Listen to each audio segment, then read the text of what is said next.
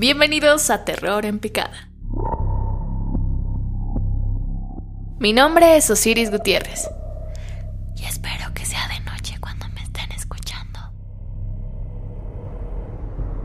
El género slasher es un anglicismo inglés derivado de la palabra slash, que en español significa corte o cuchillada característico de tratar protagonistas o en este caso antagonistas en las películas de terror que son característicos porque son sociópatas o psicópatas.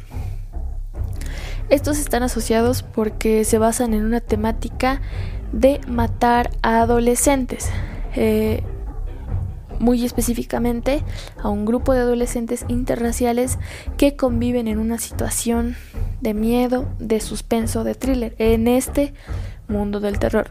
Entonces no olvidemos que el género slasher es uno de los más utilizados y más explotados porque para eso es, porque funciona y ha sido creador de muchas secuelas y muchas películas de terror. Apuesto que no sabían ese dato. Entonces, como para reconocer una de las, o bueno, una de las tantas películas que se basa en este género slasher, tenemos a la masacre de Texas.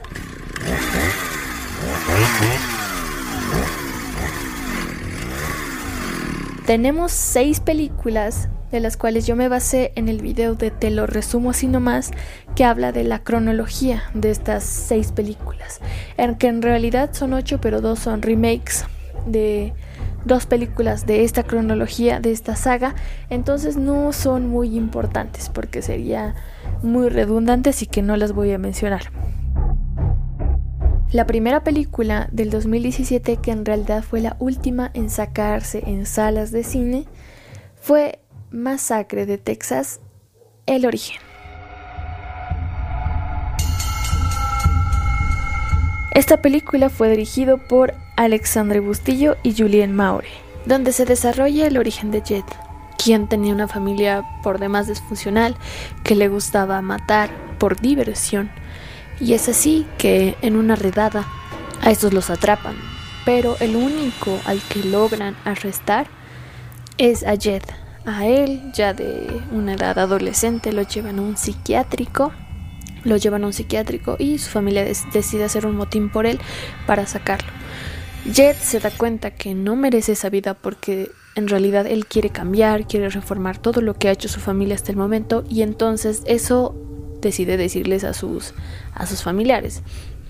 Entonces justo días antes, eh, después de tantas cosas que había tenido que pasar y justo todo el pueblo que quería vengarse de la familia por los diferentes asesinatos que había que habían cometido, deciden ir por ellos y él toca y a él le toca asesinar a dos personas por primera vez y ve que hacen daño que le hacen daño a su mamá. Entonces por esto decide cambiar totalmente de idea, de esa idea que tenía de reformarse y decide convertirse en Letterface.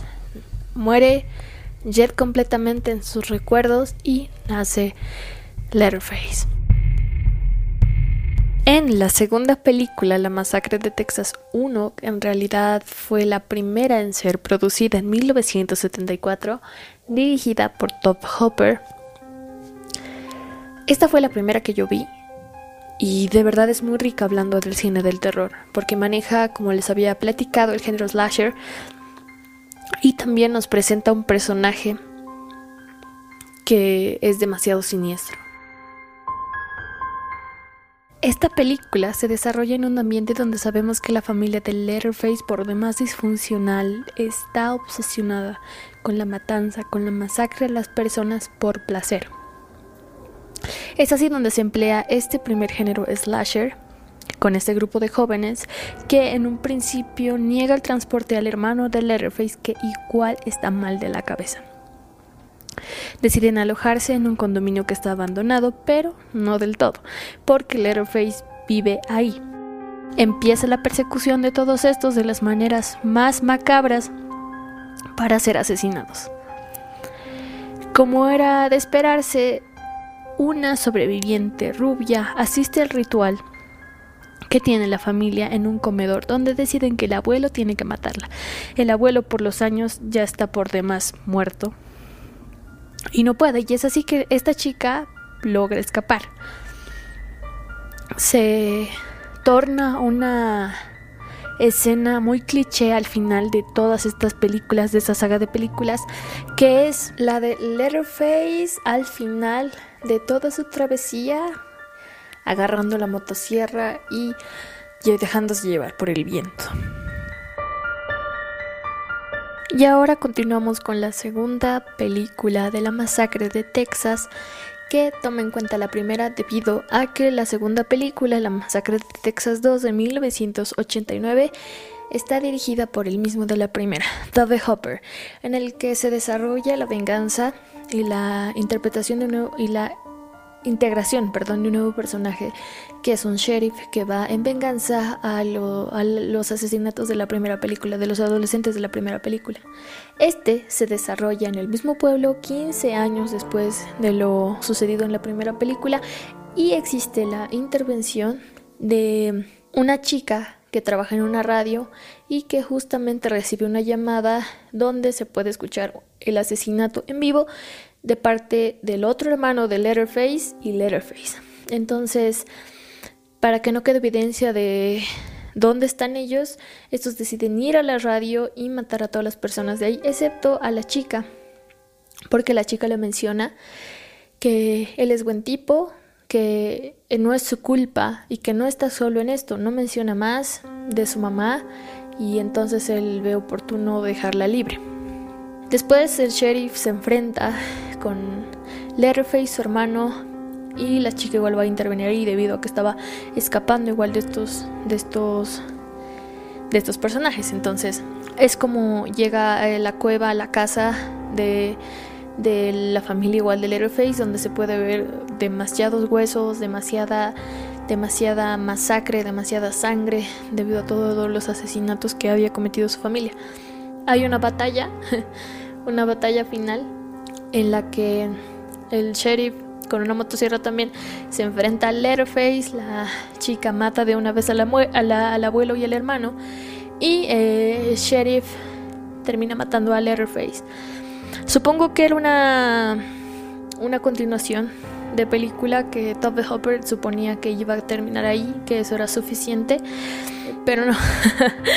es aquí donde nace la tercera película de 1990, La masacre de Texas 3 por Jeff Burr, que ignora totalmente la segunda película y solo lo retoma desde la primera película, desde que Sally, la rubia, logra escapar de la familia de Letterface.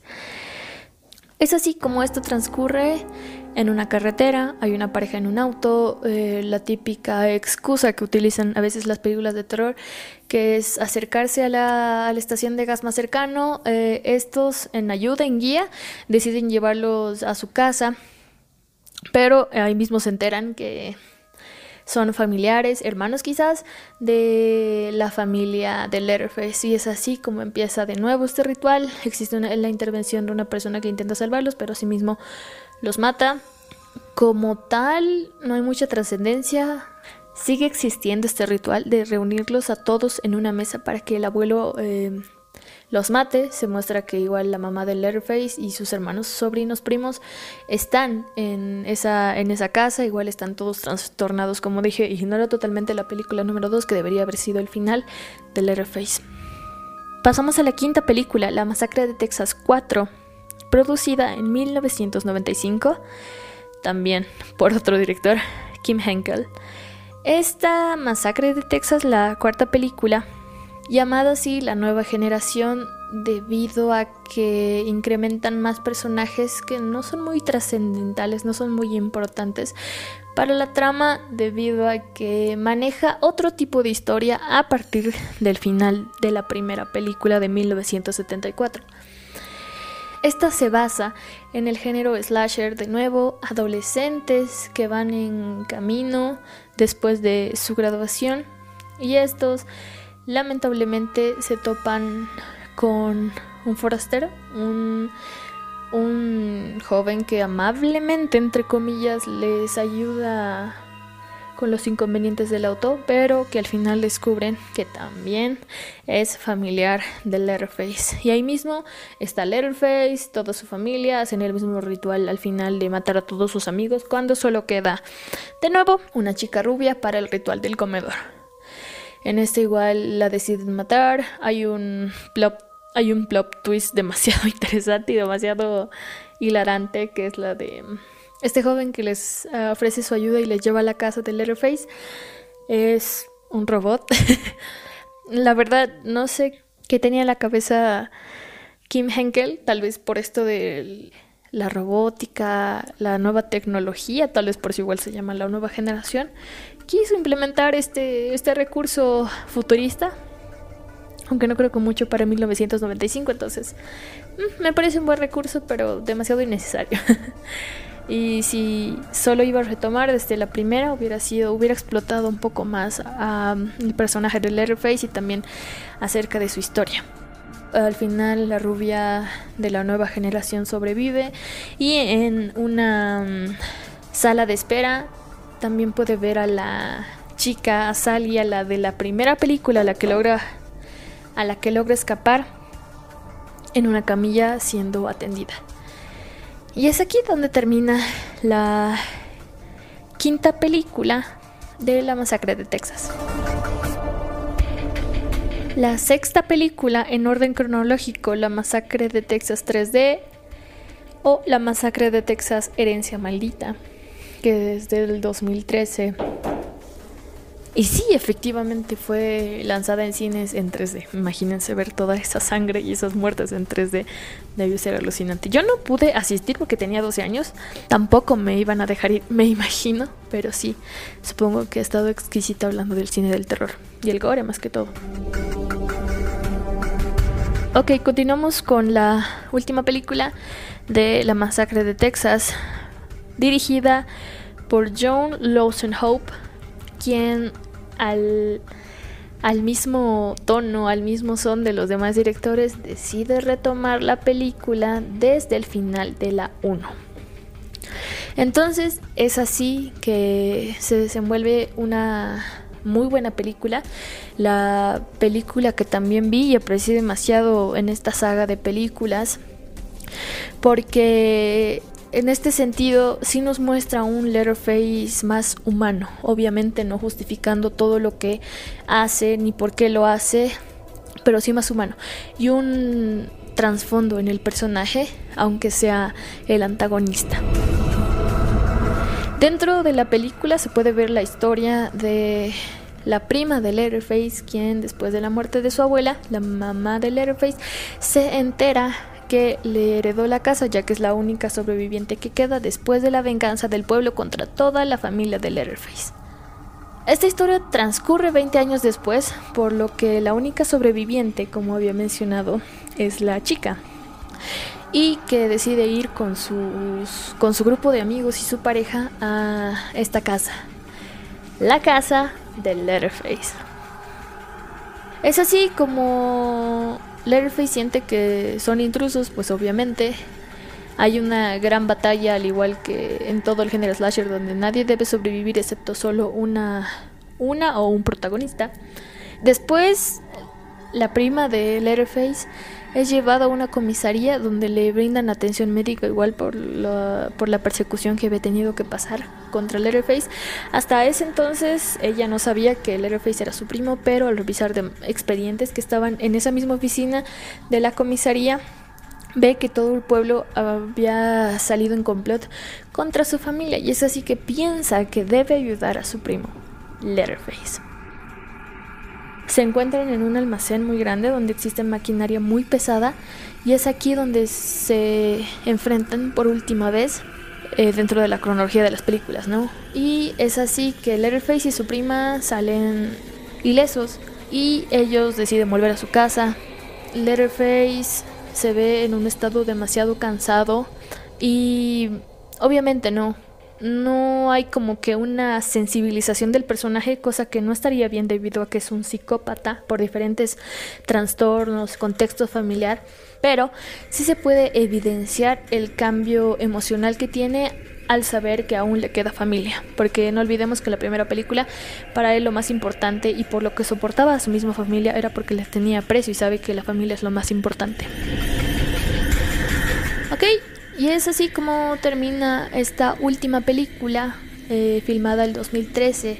Leatherface acepta a su prima y acepta que se quede a vivir con él para cuidarlo. Ahora, la temática que igual estoy agarrando es esta de preguntarnos si de verdad esta película o esta saga de películas fue basada en una historia real. Y sí, lamentablemente es verdad.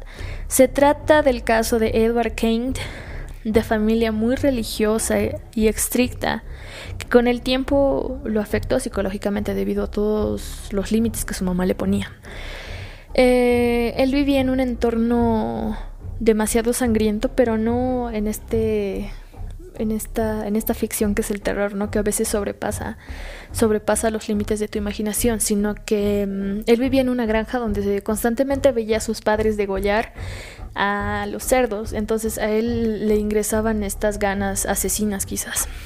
Y una vez que tuvo la oportunidad, este algo que lo alentó a cometer el crimen que lo llevaría a ser descubierto.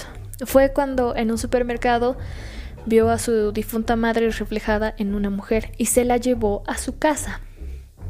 Aquí fue donde la, la decapitó y debido a su desaparición la policía también se dio cuenta y dio con todos los casos, todos los cuerpos, todas las pieles humanas que fueron cubiertas en sillones, mesas, incluso en chalecos para vestir y de ahí el origen igual de las máscaras. Entonces descubren todas estas fechorías que en realidad eh, se dice que el primer caso homicida como tal había sido el de esta señora que se parecía mucho a su mamá y que las otras víctimas, huesos, pieles y demás, eran saqueadas pocos días después de, su entierro en el cementerio. Entonces él lo único que hacía con los, con los otros cuerpos era saquearlos, sacarle la piel, los órganos, cocinarlos y comérselos también. Entonces, Letterface está basada en esta en esta en este caso de Edward Kane que afortunadamente fue sentenciado a cadena perpetua por todos los delitos que había cometido. Y bueno, pasamos a la crítica. Vamos a criticar a las películas 3, 4 y 5, que son muy innecesarias debido a la innovación y a la perpetuación de cada director. Eh, no quisieron, supongo yo, trabajar juntos o la idea de su antecesor no les gustó. Es por eso que decidieron retomar las películas desde su propia perspectiva, avanzando simplemente a partir de la 1.